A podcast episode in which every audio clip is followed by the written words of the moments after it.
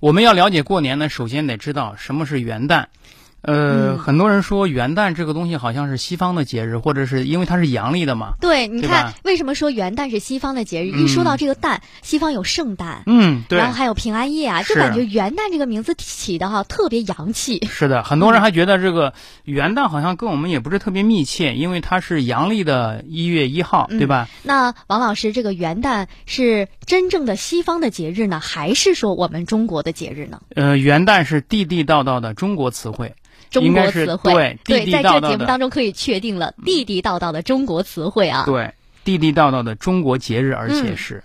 呃，元旦，你看这两个字，它就非常有意思，它是汉字里面的，呃，这个非常含义比较比较深刻的。嗯，元是初始，对吧？嗯一般什么元年呀，对，对就是开始开始的感觉。对嗯，旦呢是你看上面一个日，下面一个地平线，一、嗯就是太阳刚刚出生，出生的这起个感觉，升起的一天，原中也国就的是文一字年博中大太阳精出生的第一天，嗯呃，这个元旦，